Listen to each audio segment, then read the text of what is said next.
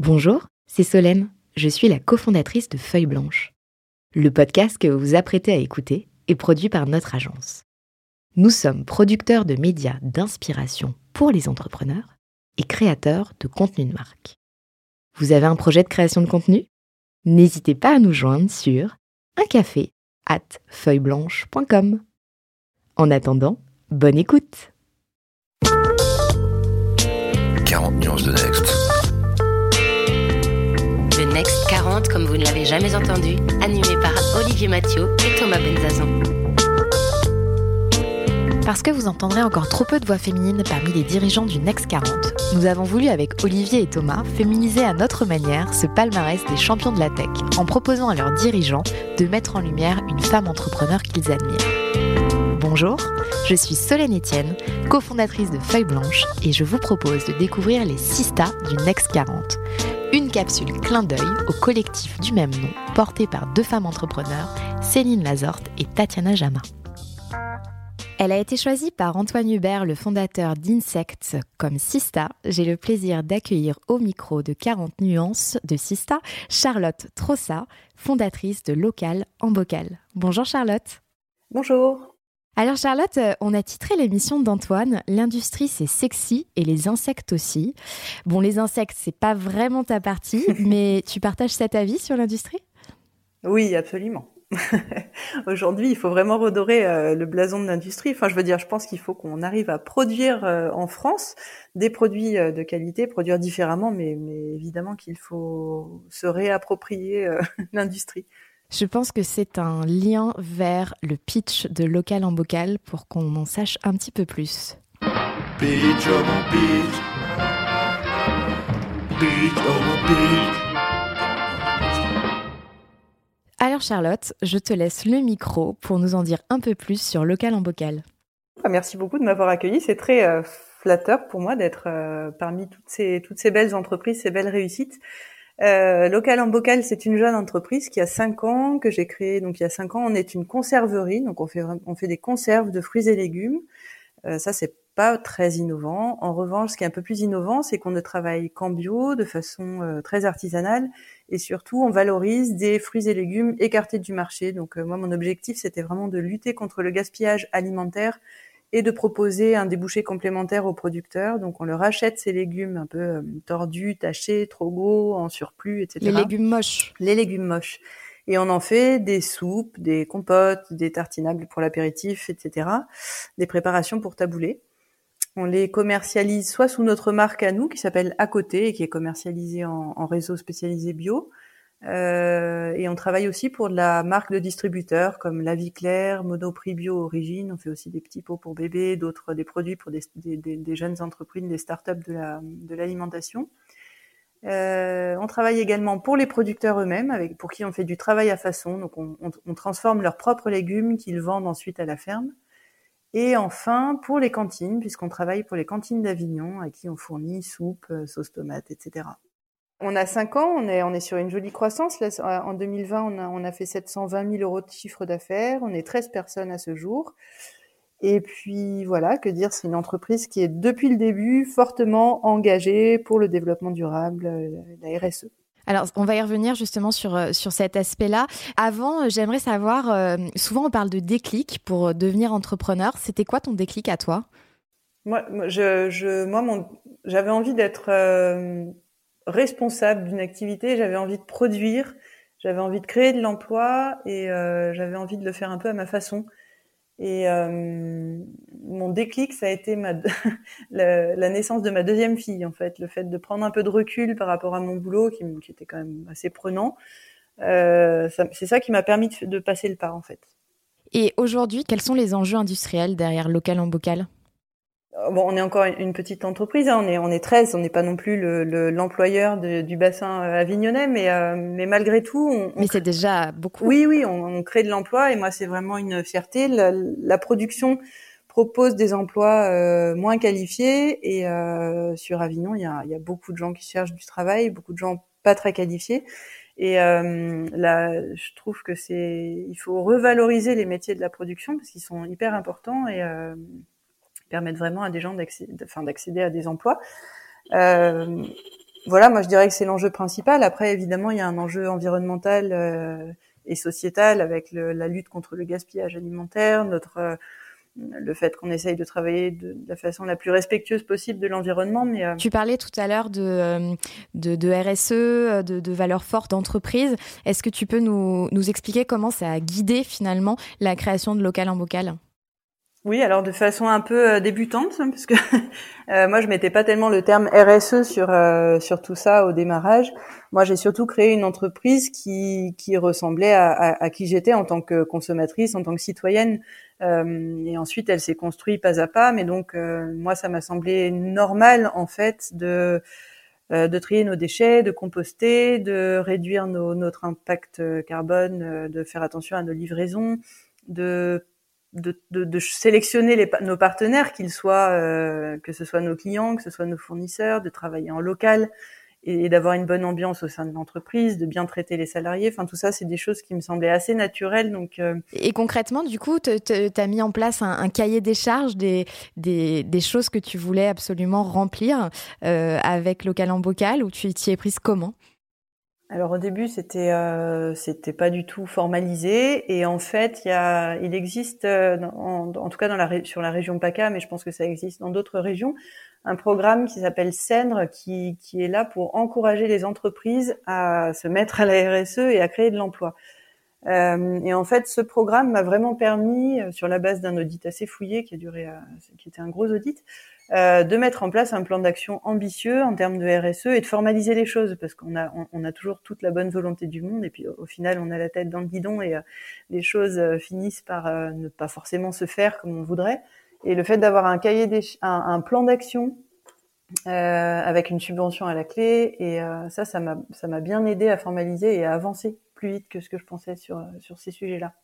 Et c'est des éléments sur lesquels aujourd'hui tu, tu communiques par rapport à local en bocal?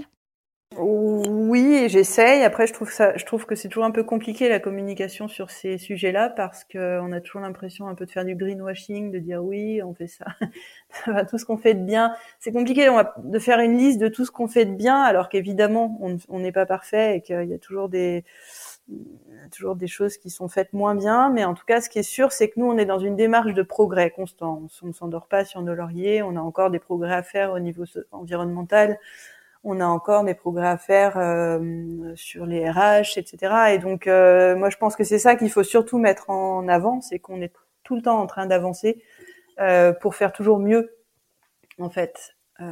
après, la communication, elle est pas. Ouais, je trouve que c'est pas évident de communiquer sur ces sujets.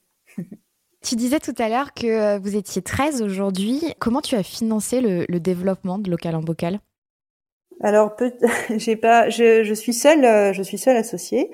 Euh, donc j'avais un capital euh, social euh, personnel, mais qui était loin d'être suffisant parce qu'on a quand même un, BFR très très important. On fait de la conserve, on, on, a un phénomène de saisonnalité, on stocke beaucoup. Enfin voilà, et puis c'est de l'agroalimentaire, donc il y a du matériel, il y a beaucoup de beaucoup de main d'œuvre, donc tout ça nécessite beaucoup d'argent. Et puis la croissance qui est très forte, hein, puisqu'on a fait 83 000 euros, puis 200, puis 340, puis 500, puis 720. Donc c'est une croissance qui est lourde à financer.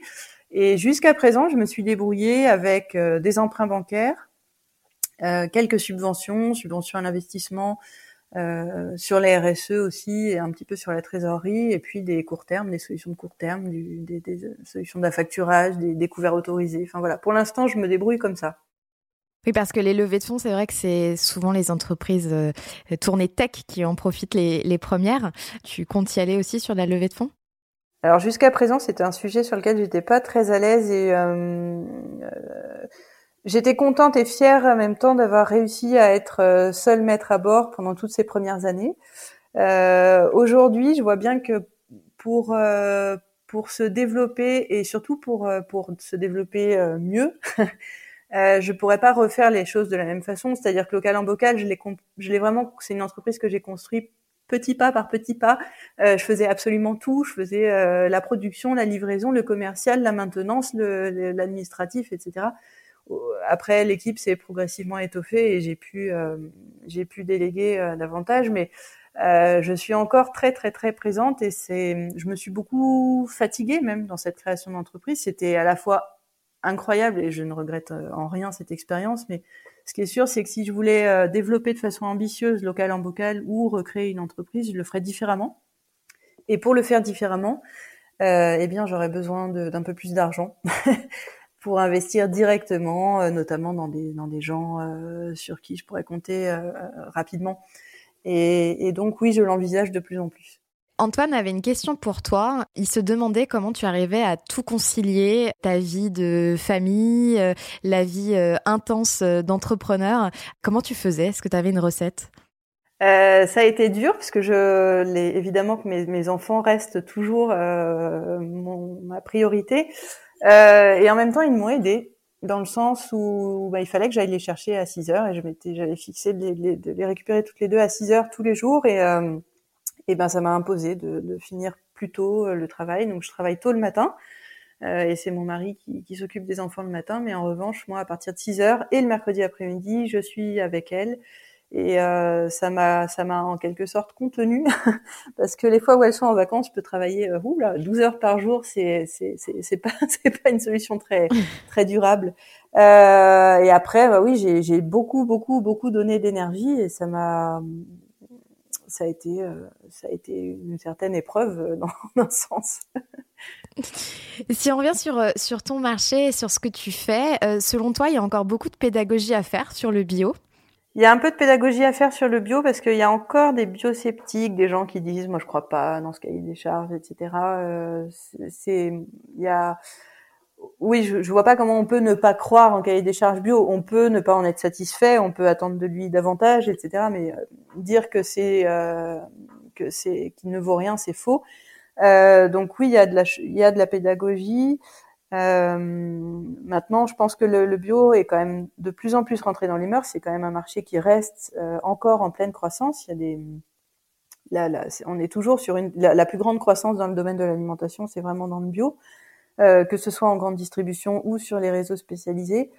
Là où il y a plus d'éducation à faire, à mon avis, c'est sur l'alimentation et l'alimentation de qualité et le coût qu'on met dans son, sur son, dans son alimentation. Les gens aujourd'hui ont été mal habitués par la grande distribution euh, euh, à payer des, des, des produits euh, à des prix euh, incroyablement bas forcément que derrière, il n'y a pas la qualité, il n'y a pas les filières euh, durables qu'on espérerait, il n'y a pas de juste rémunération des producteurs. Et là, il y a un vrai travail, je pense, à faire. Et selon toi, qui doit apporter ce, discours et, et, cette, entre guillemets, évangélisation sur ce sujet? Je pense qu'il doit venir de, de, de, de toutes parts, c'est-à-dire que l'État doit porter ce discours-là, évidemment. Euh, pour les entreprises, c'est un peu plus compliqué, parce que on peut toujours les taxer d'avoir juste envie de gagner plus d'argent. Euh, mais bon, les associations de consommateurs, les associations de producteurs, les associations de producteurs bio, toutes les organisations euh, syndicales de l'agriculture, euh, l'agriculture ne se vend pas assez dans le sens où derrière un produit agricole, même très simple, il y a des gens qui travaillent, de la main d'œuvre, parfois en, en, maraîchage, qui se cassent le dos dans des conditions très difficiles de chaleur, etc. Et c'est pas suffisamment valorisé. ce sont aussi des beaux métiers et il manque un aspect marketing de l'agriculture. Oui, ouais, je pense. Ce que la grande distrib arrive plus facilement à faire. Oui, d'un côté, ils le font, effectivement, avec de la communication sur les légumes moches, sur euh, leurs producteurs. Il y a des belles photos de producteurs dans les rayons, mais, euh, mais par contre, sur le prix, on a encore un vrai problème. et d'ailleurs, le bio qu'on trouve en, en, grande distrib et celui chez le maraîcher du coin, euh, c'est le même bio? C'est difficile de répondre de façon euh, systématique parce que on peut très bien avoir du bio euh, local euh, euh, fait par le voisin, produit par le voisin dans un sur une super pardon une, une, moyenne surface type Super U ou Intermarché. on peut aussi avoir de la bio hyper industrialisée qui vient d'assez loin, etc. Et, euh, et à contrario, on peut aussi avoir de la bio qui vient de loin euh, dans un magasin plus petit de, de, quartier. Donc, c'est un peu difficile euh, ce qui est sûr, c'est qu'en tant que consommateur, c'est important de regarder d'où vient le, le, produit. En fait, sur les cagettes, il y a le nom du producteur, la localisation, et en fait, ça donne déjà une indication. Mmh. Euh, après, évidemment, on n'est pas allé sur la ferme. Tant qu'on n'est pas allé sur la ferme et qu'on n'a pas échangé avec le producteur, c'est difficile de, de, se faire une idée. Finalement, chaque consommateur devrait faire un, stage euh, au plus près sur le terrain pour, pour aussi comprendre ces, ces différences, parce que c'est vrai que pour même le consommateur, ça peut toujours ne pas être évident euh, de, faire, euh, de faire la différence. Bah c'est sûr, en fait, je pense qu'un consommateur, et c'est bien normal, hein, est à milieu de se rendre compte de tout le travail. Quand il achète, par exemple, une soupe qui vient de chez nous, alors d'abord, il y a des agriculteurs qui ont semé, des gens qui ont fabriqué, qui ont fait les semis, etc euh, qui ont récolté dans des conditions euh, difficiles et en gagnant peu d'argent. Les agriculteurs en général se, se, se contentent d'un tout petit salaire euh, annuel. Enfin, et ensuite derrière, chez nous, bah, il y a des, des, gens qui ont nettoyé les légumes, qui les ont brossés à la main, qui ont écarté parce que comme ils sont moches, nos légumes ils demandent un peu plus de boulot que les autres. Il faut euh, il faut enlever les parties abîmées, séparer les carottes collées, etc. Euh, Ensuite, on les a, on les a cuisinés, on les a mis en bocaux, on les a étiquetés, on a fait des cartons, on les a livrés, on les a, enfin voilà, il y a, beaucoup, beaucoup de travail en fait derrière. Et c'est vrai que quand les gens disent oh là là, là c'est cher, euh, ce prix-là, mais en fait, il y a tellement de travail derrière, ils le savent pas. En fait, on se rend pas compte de l'arrière du décor. Non. Et euh, toi, dans, dans, ta manière de, de communiquer, est-ce que tu, tu, mets en avant ces femmes et ces hommes de l'ombre qui font que à la fin, on a une super soupe à déguster? Ouais, bah nous c'est vraiment notre euh, notre credo, en tout cas sur la marque à côté, et puis même sur notre site euh, local. Enfin, on n'a pas vraiment de site local en bocal, mais c'est en cours. Euh, nous, on communique sur les producteurs avec qui on travaille, on, va les voir, on, on parle d'eux, on fait des petits posts sur les réseaux sociaux régulièrement, etc. Et moi, je parle beaucoup de l'équipe aussi, sans qui euh, local en bocal ne serait pas ne serait pas ce, ce, ce qu'il est aujourd'hui.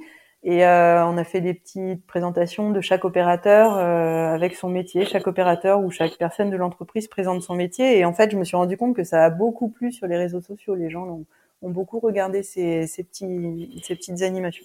Vous avez fait une jolie carte de vœux aussi où il y a toute l'équipe. C'est très sympa de voir les vrais visages euh, des gens qui se cachent derrière un projet comme, comme le tien.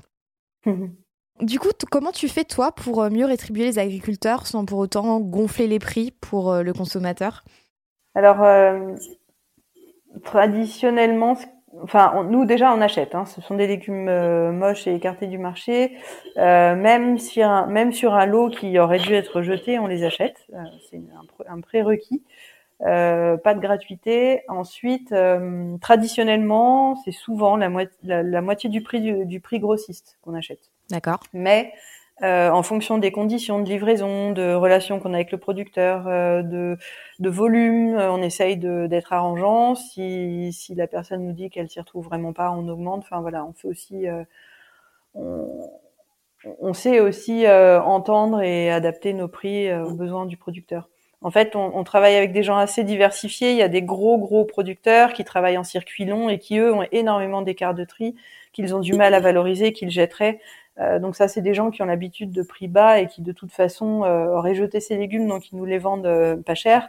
En revanche, un producteur plus diversifié qui a l'habitude de faire de la vente directe, donc de vendre des légumes à 2,50 euros, 3 euros le kilo, c'est sûr que hum, n'a pas du tout la même approche de prix. Et donc souvent, on fait des efforts avec, avec ces personnes-là. Qu'est-ce qui est arrivé en premier, le, ta marque blanche ou la marque à côté? Non, c'était notre marque à côté, évidemment, euh, que j'ai sur laquelle j'ai beaucoup travaillé au début, et même au début, je voulais pas du tout faire de marque blanche. Euh, et pourquoi? J'avais envie de valoriser nos produits, de valoriser ce travail, etc. Et, euh, et puis on était petit. Enfin, l'atelier a été quand même assez petit, et ça me faisait un peu peur. J'avais pas envie, en tout cas, de travailler avec la grande distribution. Je me sentais pas. Euh, déjà, c'était un rapport de, de force qui, qui me plaisait pas tellement. Et, et, puis je me disais qu'on n'avait pas la capacité en termes de volume en tout cas. Et en fait, on a démarré avec La Vie Claire, qui est donc une chaîne de 350 magasins bio en France, et euh, avec qui en fait, il, enfin, j'ai découvert que, que c'était très agréable de travailler avec ces gens-là, qui étaient des gens que ce, que ce sont des gens très droits et très agréables, avec qui la relation est constructive, avec qui on peut échanger. Et on a construit une gamme de soupes avec eux, et c'est aujourd'hui encore notre premier client. Et euh, bah voilà, c'est grâce à des clients comme ça qu'on a qu'on a pu produire du volume, asseoir nos coûts fixes et, et progresser et être là aujourd'hui, là où on est aujourd'hui. Et développer la boîte. Voilà. Donc aujourd'hui, je regrette pas du tout, mais il m'a fallu un petit peu de temps pour pour y aller. pour, pour le processus.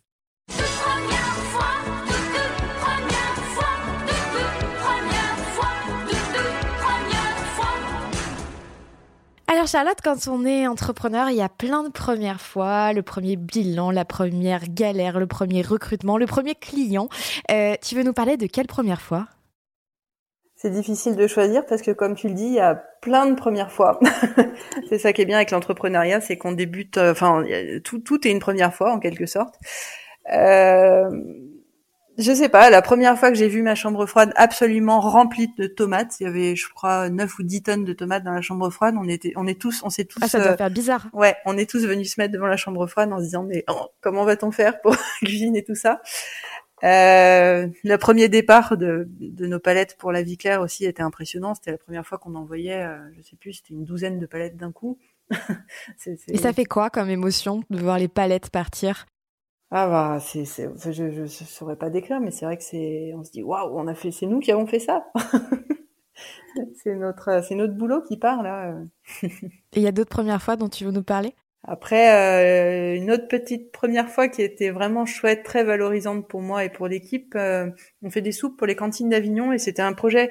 La ville d'Avignon essayait de faire manger de la soupe aux enfants depuis un moment et on a on, a réussi à proposer une offre euh, qui leur convenait et on a fait cette première soupe pour les enfants et j'ai été invitée euh, dans une des cantines et euh, de voir les enfants qui se régalaient avec des taux de satisfaction hyper élevés, alors que d'habitude sur le légume, les taux de satisfaction à la cantine sont vraiment faibles.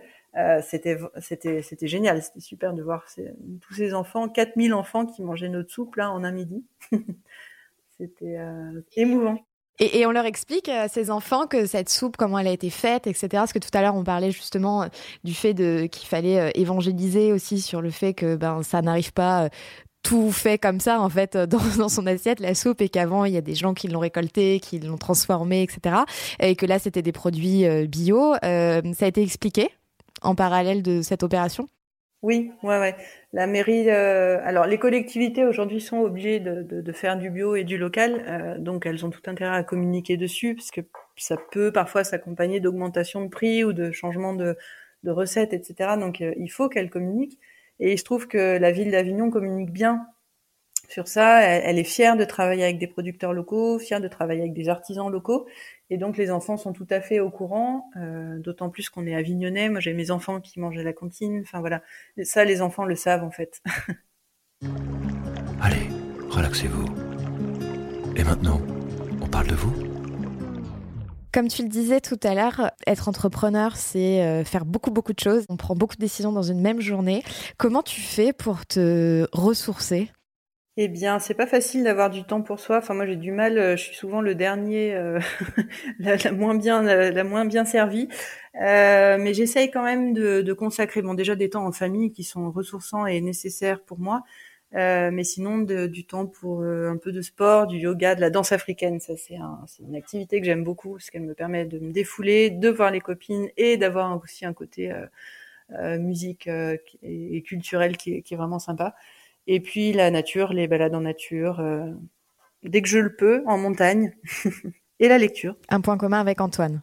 Oui, ouais, ouais. Et la lecture, pardon, tu disais, excuse-moi. Oui, oui, j'essaye quand même de, de m'accorder un peu de temps pour lire. C'est toujours euh, inspirant, même euh, que ce soit des, des livres un peu euh, proches de mes sujets professionnels ou pas. C'est important de, de, de garder du temps pour lire. Et est-ce qu'il y a dans ton parcours professionnel d'entrepreneur ou, même d'avant, ou peut-être on peut remonter encore avant dans ton parcours scolaire, quelqu'un qui, t'a marqué et, qui a fait que tu es devenu qui tu es devenu? Oui, il y a, y a eu pas mal, y a y a eu plusieurs personnes dans, ma vie qui m'ont marqué et qui m'ont permis de, grandir et de progresser, mais je, pense à un en particulier qui était, euh, j'ai fait pas mal de stages et j'ai un peu travaillé à l'étranger quand j'étais euh, plus jeune. Et euh, au Kenya, on m'a confié une, une mission euh, extrêmement euh, complexe et extrêmement difficile. Et moi, j'étais toute jeune diplômée.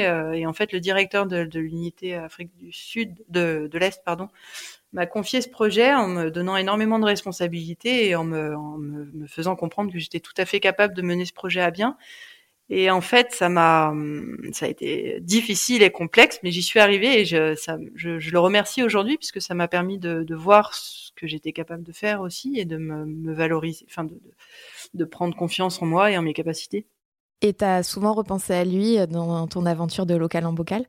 Oui, je pense souvent à lui et je lui donne d'ailleurs quelques nouvelles régulièrement.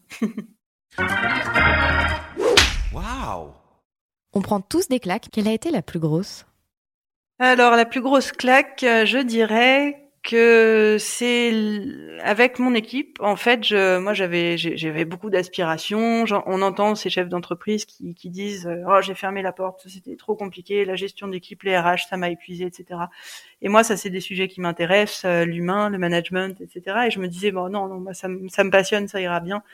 Et, euh, et, en fait, euh, qui dit croissance rapide dit euh, équipe qui grossit rapidement. Et puis l'humain étant ce qu'il est, en fait, on a beau avoir toute la bonne volonté du monde et toutes les, enfin voilà, on aimerait que atteindre du management libéré avec une grande ouverture, une grande liberté de, de parole, de choix, etc. Et en fait, l'humain fait que ça marche pas toujours comme on le voudrait et ça s'improvise pas complètement non plus. Et donc moi je et un jour je me suis rendu compte qu'il y avait une mauvaise ambiance dans mon équipe vraiment. Et là ça m'a vraiment euh, chamboulé parce que c'est un de mes c'est un de mes principaux leitmotifs c'est que euh, il y a une bonne ambiance dans mon équipe. J'ai envie que les gens soient contents de venir au boulot. Enfin que ça se passe bien dans l'équipe dans leur boulot. Et euh, de comprendre que mon équipe était en, en pétard ça m'a profondément profondément perturbée Depuis, ça va beaucoup mieux, mais. Euh, T'as géré ça comment, du coup? Eh bien, j'ai géré ça comme je fais souvent, c'est-à-dire en me remettant en cause complètement. c'est la première chose que je fais en général, en me disant qu'est-ce que j'ai fait de mal? Non, on a, j'ai essayé d'apaiser les choses. Moi-même, j'ai, j'ai, j'ai aussi essayé de, de, de, lire davantage de choses, d'écouter davantage de choses sur le management. Euh, j'ai fait appel à une coach que je vois régulièrement. Ouais. Et, et ça me permet aussi de prendre du recul, de voir ce qui est normal, moins normal, un comportement euh, approprié, moins approprié de la part d'un de mes collaborateurs. Enfin de voilà, de poser les choses et euh, d'être plus sereine avec un peu plus de distance aussi. Je prenais beaucoup les choses à cœur, beaucoup les choses pour moi. Et le fait de justement, euh, parce qu'on a souvent aussi cette question euh, d'entrepreneurs qui se disent euh, j'ai l'idée, mais j'attends de trouver quelqu'un pour pour me lancer. Toi, tu t'es lancé, enfin en tout cas, tu es seul associé aujourd'hui. Je sais pas si tu t'es lancé au début avec avec quelqu'un ou pas. ce coach, ça permet aussi de pallier l'absence d'un associé. C'est vrai que quand on est seul à bord, on prend toutes les décisions de la plus petite à la plus grande. Enfin, je veux dire, qu'est-ce qu'on va acheter comme comme papeterie et puis euh, et puis euh, la direction de prendre l'entreprise, où est-ce qu'on va, euh, la stratégie et, notamment le management et de pouvoir échanger avec quelqu'un, c'est essentiel en fait. Et on n'a pas toujours d'interlocuteurs dans notre entourage proche parce que bah, bah, parce qu'on est on est sur des enfin voilà on ne partage pas les mêmes vies et d'avoir cette coach ça m'a vraiment permis en tout cas au niveau management et RH de de prendre du recul, de me poser et de d'offrir du coup aussi à mes salariés euh, des, des, solutions pour résoudre leurs problèmes, euh, pour trouver des moyens pour avancer, de faire de la communication non violente, euh, des, des, des, solutions de résolution de problèmes. Tu t'es entouré de. On parle souvent d'écosystème dans le milieu startup. Est-ce que toi, tu as pu t'appuyer sur un écosystème, notamment de l'industrie ou de la région, je sais pas, d'entrepreneurs? Ouais, ouais. Je, notamment, je suis lauréate du réseau Entreprendre euh, local, Endurance. Et euh, grâce à ce réseau, j'ai bénéficié d'un tutorat là, pendant trois ans avec trois parrains. Et en fait, j'ai rencontré trois personnes euh, extrêmement bienveillantes déjà. Moi, j'avais peur qu'ils veuillent, qu'ils trouvent mon, mon, mon, style d'entreprise un peu farfelu et utopique, mais en fait, pas du tout. c'est des, c'est des gens qui étaient vraiment à l'écoute. Euh, plein de bons conseils aussi, mais qui m'ont permis de, sortir la tête du guidon de temps en temps, euh, de prendre du recul et de et, de, voir les choses avec euh, un peu plus de hauteur. Et donc ça, c'est très bien. Après, je, je ferai, ouais, j'ai je, rencontré d'autres chefs d'entreprise où il y a un, beau réseau localement d'acteurs, même au niveau agricole, etc. C'est toujours ressourçant et important de, de rencontrer ces gens-là. Tout à l'heure, tu parlais de, de, tes collaborateurs, de ton équipe, de l'équipe rêvée, de, de, comment tu imaginais le management et que bon, dans la réalité, il y a des choses qui se passent peut-être euh, moins euh, comme on l'avait euh, comme on l'avait prévu. Comment tu recrutes tes collaborateurs et collaboratrices? Alors, il y a même il y a, y a, un collaborateur que j'ai recruté en faisant du en faisant un blablacar. C'est ah. Euh, j'ai un, Mais c'est souvent mode dans les de... Blablacar, euh, on- donc petite dédicace à Fred Mazella qui était notre deuxième invité sur 40 nuances de Next. Mais souvent ça parle entrepreneuriat et, et business dans les Blablacar. Ouais, bah là c'était la mère, une, une dame qui, non, qui me parlait de son fils qui cherchait du boulot et je, je lui ai dit, bah écoutez, moi je recrute et en fait le, le fils a effectivement appelé et il est là depuis trois ans maintenant. Ben voilà. Euh, donc non, pas mal de. Bah, les, les opérateurs polyvalents, ça dépend. Euh, je fais souvent euh, par appel à des structures d'insertion pour voir si euh, des gens qui sont en parcours d'insertion euh, souhaiteraient euh, intégrer euh, l'équipe. Euh, Pôle Emploi, sinon la mission locale. Enfin, je, je diversifie les réseaux sociaux, ça marche bien aussi. Et tu vérifies euh, certaines choses par rapport justement euh, à, à l'ADN de marque. Tu disais en introduction que c'était euh, très important pour toi d'avoir créé une, une, une boîte avec des valeurs fortes, euh, sans compromis. C'est des choses que tu testes du coup en, en entretien? Euh, oui, mais de, de moins en moins. C'est-à-dire que Je je fais confiance à ton feeling? Ouais, je me suis rendu compte que finalement, euh, un opérateur qui mange pas bio, euh, est-ce que c'est une raison pour ne pas l'embaucher? Euh, Non, évidemment non. Et même, je dirais même que c'est d'autant mieux parce que si on peut le convertir un petit peu à une alimentation de qualité, à euh, moi, je- re- je en tant qu'opérateur, on a on a des collaborateurs qui qui étaient à mille lieues de de toutes ces considérations là. Et finalement, grâce au travail chez, chez Local en Bocal, eh bien, ils se sont mis au tri sélectif, à faire attention à ce qu'ils mangent, à, à parler agriculture biologique, à rencontrer des agriculteurs, à voir des légumes, enfin voilà. Et au final, euh, ça, ça compte beaucoup pour moi aussi, l'aspect transmission. Euh, donc non, ce que je vais regarder avant tout, euh, c'est la personne, l'humain. Enfin, est-ce que est-ce que ça va coller Est-ce qu'on va bien s'entendre Est-ce est-ce qu'il va bien, il ou elle va bien s'intégrer dans l'équipe Euh, Après, évidemment, sur un poste de commercial, euh, alors là, pour le coup, c'est nécessaire que les valeurs transpirent et que il ou elle puisse transmettre euh, les valeurs euh, avec passion et conviction, parce que quand on va dans un magasin bio faire une animation en magasin, on est face à des consommateurs qui, pour le coup, sont ultra avertis et exigeants. Et donc, si on n'a pas soi-même euh, un minimum de culture euh, bio, ça, ça se ressent tout de suite. Mais sur d'autres postes, c'est pas forcément nécessaire, non. Quelle est la question qu'on te pose tout le temps et qui t'agace Euh, quelle est la question? Euh, bah, Pourquoi tu travailles autant? Qu'est-ce que tu fais de tes journées? Quelle est la question qu'on ne te pose jamais et c'est tant mieux? Oh là là, ça je ne sais pas répondre à cette question. Et la question tu- que tu aimerais qu'on te pose et que du coup on va te poser Comment tu fais pour trouver l'énergie pour, pour, pour, pour- comment, ouais, comment tu trouves l'énergie pour tout ça? Alors du coup Charlotte, comment tu trouves l'énergie pour faire tout ce que tu fais? Eh bien, je ne sais pas. non, non, je, bah, pff, en fait, moi, je pense qu'on est, on a de l'énergie quand on est motivé par ce qu'on fait parce que ça a du sens pour soi. Et, euh, et en fait, moi, je, je suis passionnée par. Enfin, j'ai hyper envie de montrer qu'on peut créer une activité de production en France qui a une vocation euh, sociale et environnementale et qui pour autant soit rentable. Et ça, c'est un vrai leitmotiv. J'ai aussi envie de montrer qu'en tant que femme, on peut être chef d'entreprise dans la production. Et oui, une femme peut conduire un trafic, faire de la maintenance, euh, porter des charges lourdes et euh, et, et aussi analyser des tableurs Excel. Et du coup, ça, c'est des T'as senti des discriminations par rapport à ça? Euh, non, euh, à vrai dire, pas vraiment. Moi, j'ai pas eu à en subir directement. Par contre, ce que je sais, c'est que je suis souvent très seule dans les réunions. quand on fréquente euh, dans le monde, en particulier de l'industrie, de la production, etc. C'est quand même un monde dans lequel il y a peu de femmes chefs d'entreprise, mais il y en a quand même de plus en plus. Mais euh, mais en tout cas, moi, c'est quelque chose qui me tient à cœur, euh, l'égalité homme-femme, évidemment, et le fait que quand on est une femme, on peut faire autant qu'un homme sans aucun problème. Et ces valeurs-là, c'est des choses que tu transmets aussi euh, à tes filles, parce que du coup, tu as deux filles. Euh, J'imagine Oui. que c'est important pour toi. Oui, bien sûr, je les- je, je, bah, je, je- j'essaye de pas faire de différence. Si elles avaient été des garçons, je pense qu'elles auraient été éduquées euh, de la même façon.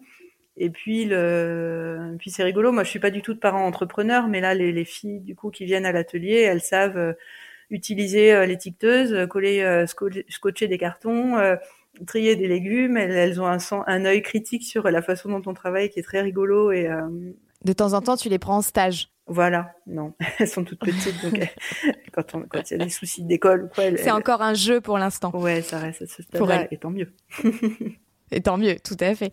Et j'imagine qu'elles font aussi attention du coup à ce qu'elles mangent. Ah oui, alors elles sont hyper écolo même, enfin et, et, très attentives à leur alimentation. C'est c'est euh, c'est enfin émouvant même. Elles font vraiment très attention. Je me suis dit mince, est-ce que mon mari pense que je leur ai fait du bourrage de crâne? Non, mais entre aujourd'hui, il y a beaucoup d'éducation qui est faite quand même sur ces questions-là euh, à l'école, euh, dans les médias, et puis euh, évidemment parce que nous, on peut leur transmettre, mais les enfants sont quand même éduqués. Et puis parce qu'elles ont une maman qui leur transmet aussi complètement ces valeurs-là. Oui, bah, en tout cas qui essaye. Charlotte, on arrive à la fin de, cette interview. J'ai une toute toute dernière question. Si toi, tu avais dû choisir une sista, tu aurais choisi qui alors j'aurais choisi Nina Lozeker, qui est la cofondatrice d'une d'une jeune entreprise qui a le même âge que Local en Bocal, qui s'appelle Loki Kombucha. Mhm. Et euh, Nina, elle est elle est assez jeune, mais c'est un vieux sage. elle est incroyable de, de elle est passionnée par euh, l'humain, par la communication, la communication non violente, le management. Euh, enfin, elle est, elle est extrêmement cultivée sur ces domaines-là et elle met en, place plein de choses dans sa entreprise et dans sa vie privée qui me, qui me, me bluffe tout le temps. Enfin, j'adore discuter avec elle. Et du coup, elle t'accompagne aux, réunions qui sont souvent très masculines dans l'industrie. Voilà, on, est, on fait les deux, euh, les deux femmes, les deux jeunes femmes au milieu de, de ce monde d'hommes. Charlotte, merci beaucoup pour euh, ton témoignage. Euh, donc, je rappelle que tu es la fondatrice de Local en Bocal et de la marque à côté, qu'on retrouve notamment euh, chez la Vie Claire et dans d'autres magasins bio. Et on a hâte ben, de suivre la progression de Local en Bocal. Merci Charlotte. Merci Solène. Au revoir. Au revoir.